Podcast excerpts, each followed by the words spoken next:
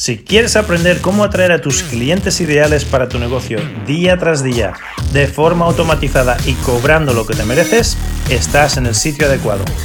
Me llamo Joaquín Amería y en los últimos años he facturado millones de euros en mi empresa usando las mismas estrategias que vas a aprender en este podcast. Mi equipo está aquí para ayudarte con una sola cosa, atraer los clientes perfectos, tus clientes ideales, al precio adecuado, siempre que quieras.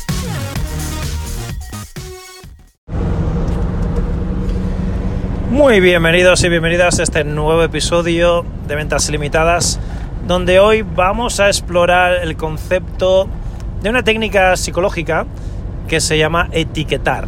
Y esta técnica sirve para el contexto de ventas que te voy a compartir, pero sirve para muchas otras cosas en la vida, para muchos otros uh, momentos, incluso para tu relación de pareja.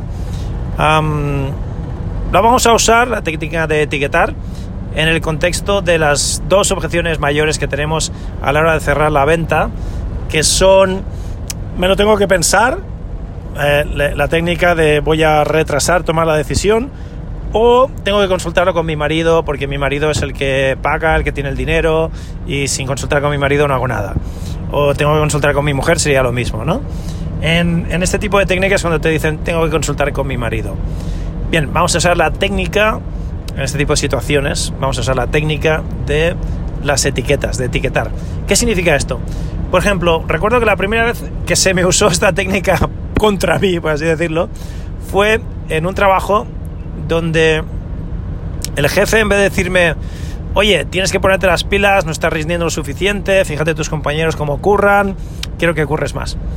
Me dijo lo contrario y me dijo, Joaquín, y además me lo dijo delante de todo el mundo para que tuviesen más impacto. delante de todos mis compañeros de oficina me dijo, Joaquín, qué, qué gustazo trabajar con una persona como tú, que es un overachiever, me lo dijo en, en inglés, que básicamente significa eres el más currante de toda la oficina, tienes una ética de trabajo del copón, que da gusto trabajar con personas como tú, porque personas como tú son aquellas que vienen antes que nadie, se van después que todos y hacen más llamadas y hacen más ventas que ningún otro. Y desde aquel entonces dije, coño, ah, claro que sí, soy un supercampeón y, y voy a demostrárselo a todos.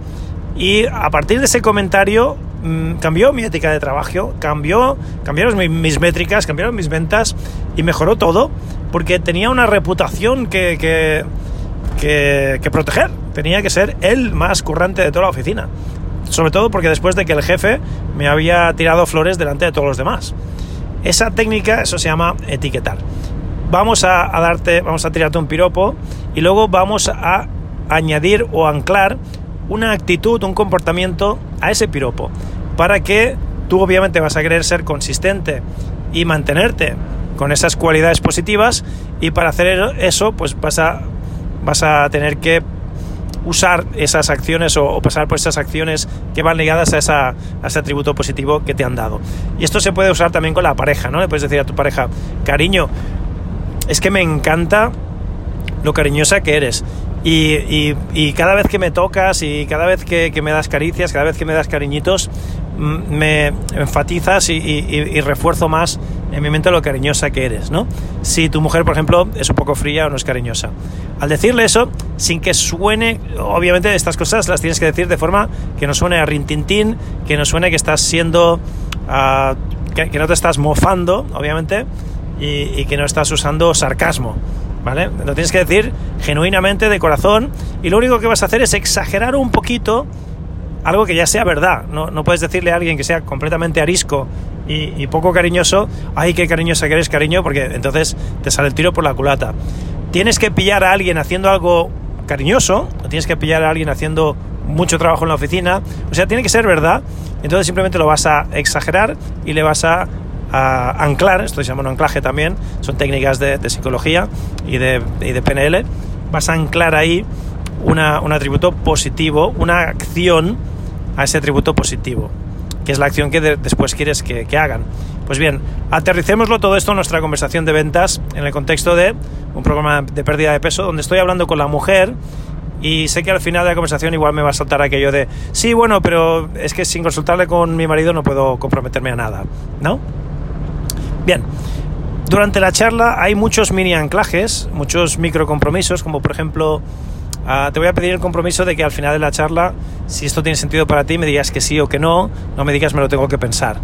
Ya ahí hay la primera pullita, ya le has anclado que va a tener que comprometerse, no te podrán decir me lo tengo que pensar o lo tengo que consultar con mi marido. Después, durante las preguntas de calificación, te voy a hacer una serie de preguntas a ver si calificas, a, ver si encajas con el perfil de alumno que estamos buscando. Estamos buscando un alumno que sea buen alumno, que haga lo que se le dice, que sea de acción rápida, que no tarde mucho en hacer lo que se le dice y sobre todo que sea alguien de palabra, que cuando dicen algo lo cumplan y que sean consistentes con su palabra y que sean coherentes. Tú te consideras una persona de tu palabra, ¿verdad? Sí, claro, soy, soy de mi palabra. Vale, perfecto. O sea que si me dices que vas a hacer algo, lo vas a hacer. Y le, vas anclando estos minis compromisos durante la charla. Y un, uno más será, oye, una, una preguntita. Tú no tienes que consultar con nadie eh, sobre temas que tienen que ver con tu salud, ¿verdad que no? ¿Verdad que tú eres una mujer independiente que puede tomar sus propias decisiones? Y si lo dices así, la tonalidad es muy importante. Fíjate que hemos enfatizado lo de tu salud, no es la salud de ningún otro. ¿Verdad que tú no tomarías decisión sobre la salud de otros? Pues no dejes que otros tomen las decisiones sobre tu salud, porque es tu salud y es tu decisión. Y luego uh, refuerzas el... ¿Verdad, ¿Verdad que sí? ¿Verdad que tú eres una persona independiente y, y puedes tomar tus propias decisiones? Entonces, cuando cuando lo dices así de esa manera, oye, ¿verdad que tú no tienes que chequear o preguntar o pedir permiso para tomar decisiones sobre tu salud. Tienes una persona independiente que puede, puede tomar sus propias decisiones. ¿A que sí? ¿O verdad que sí? Ahí ya le estás anclando para que te diga que sí. ¿Vale? Lo estás poniendo de, tal manera que te va a decir que sí. Entonces, cuando te ha dicho que sí, sí, claro, ahí es donde vas a, etiquetar y anclar el comportamiento. Dices, fenomenal, me encanta. O sea, que felicidades por ser una mujer fuerte, independiente, que puede tomar sus propias decisiones. Es más, Ah, me recuerdas muchísimo a mi mujer y yo ya sé lo que es vivir con una mujer así de fuerte e independiente porque ella hace lo que le da la gana y básicamente me ignora en todo lo que le digo. Ja, ja, ja, ja, ja. Broma, broma, broma, pero ya le has anclado en que ella es fuerte, es independiente, es una mujer moderna que toma sus propias decisiones y que lo que le dice el marido se lo pasa por el forro. O sea que cuando al final de la charla se le ocurra o, o tenga la tentación de decir, ay no, es que lo tengo que consultar con mi marido, aquí podrías cometer el error que he cometido yo muchas veces de decirle, oye, pero me habías dicho que tal. Y ahí, eh, respuesta errónea, porque al final de la charla nunca, jamás de la vida puedes antagonizar a la persona o hacerle parecer que es un mentiroso, porque pierde estatus, pierde ganas de hablar contigo y ahí ya le, ahí lo has perdido, ahí has perdido la venta. ¿Qué prefieres? ¿Ganar el argumento y perder la venta? o perder el argumento y ganar la venta. Entonces nunca, nunca, nunca, jamás de la vida se te ocurra, pero si me habías dicho que tal, en ese tono de ¿eres un mentiroso o qué? ¿Vale? Nunca jamás de la vida. Recuerda en episodios anteriores que siempre usamos la curiosidad, siempre usamos el ayúdame a entender, siempre usamos el hmm, ¿por qué? Ah, ayúdame a entender, es que hay algo que no me cuadra. ¿Por qué? ¿Sabes? Es que antes me has dicho esto y no sé, a, lo mejor es que me falta información, a lo mejor es que no te he entendido bien, ah, pero no, no, me, no es consistente, o sea, lo que me has dicho antes que lo que me has dicho ahora no termina de cuadrarme, ayúdame a entenderlo, por favor. Fíjate que es una, es una forma de usar un tono muy amigable, de, de, tener mucha mano izquierda, usar mucho cariño, mucho, mucha dulzura y mucha curiosidad. Y, y, de ponerte de su lado. O sea, estoy de tu lado, queremos lo mismo, te voy a ayudar, esto es una labor cooperativa, lo vamos a hacer entre los dos, pero hay algo que no me cuadra. Ayúdame, tengo curiosidad, ayúdame a entender, ¿no? Eso sí que funciona y les estás poniendo en evidencia de todos modos, pero sin antagonizar, ¿vale? Solo puedes antagonizar cuando tienes mucho control de la situación, cuando sabes qué personalidad tienes delante y cuando sabes que esa personalidad va a responder de forma positiva a una figura muy autoritaria y, a órdenes muy, muy claras. Esa es la única excepción en la que puedes sacar el látigo y ponerte duro. Yo a veces lo hago ah, en mis sesiones de ventas o en mis eventos presenciales, pero solo después de tener control absoluto de todas las variables y de todos los detalles. O sea que no te recomiendo necesariamente que tú lo uses en tus charlas y menos hasta que no tengas un dominio absoluto de la técnica de ventas y sepas con certeza qué tipo de personalidad tienes delante y que ese tipo de personalidad va a responder de forma positiva a un comando muy autoritario y muy seco y muy duro. ¿Vale? Que hay personas que sí, que responden bien a eso, pero la gran mayoría lo que, van, lo que vas a conseguir es lo, contrario y te va a salir el tiro por la culata. Así que, bueno, ahí tienes la técnica del, de lo que se llama etiquetar con un anclaje positivo a esa etiqueta, cómo la puedes usar para cuando te digan, no, es que tengo que consultar con mi marido, ¿cómo se puede evitar eso? Fíjate que el arte de las ventas es, ah, es un poquito como el arte de la, de, la, de la, seguridad privada, ¿no? Si en algún momento tienes que actuar, tienes que, que, hacer una actuación para defenderte de defensa personal, es que has hecho todo lo demás mal. Pues con el arte de las ventas, si en algún momento llegas al final de la venta y dices, mierda, estoy a punto de perder la venta, es que lo has hecho todo mal antes de llegar a ese, a ese punto final. El arte de las ventas, como el arte de la seguridad privada, es el arte de prevenir y antes de que lleguemos al final y de que tengamos que pasar a la acción, que nunca tengas que pasar a la acción. Como diría Sun Tzu, el arte sublime, el colmo de del arte de la guerra es ganar la batalla sin tener que librar la batalla, sin tener que luchar.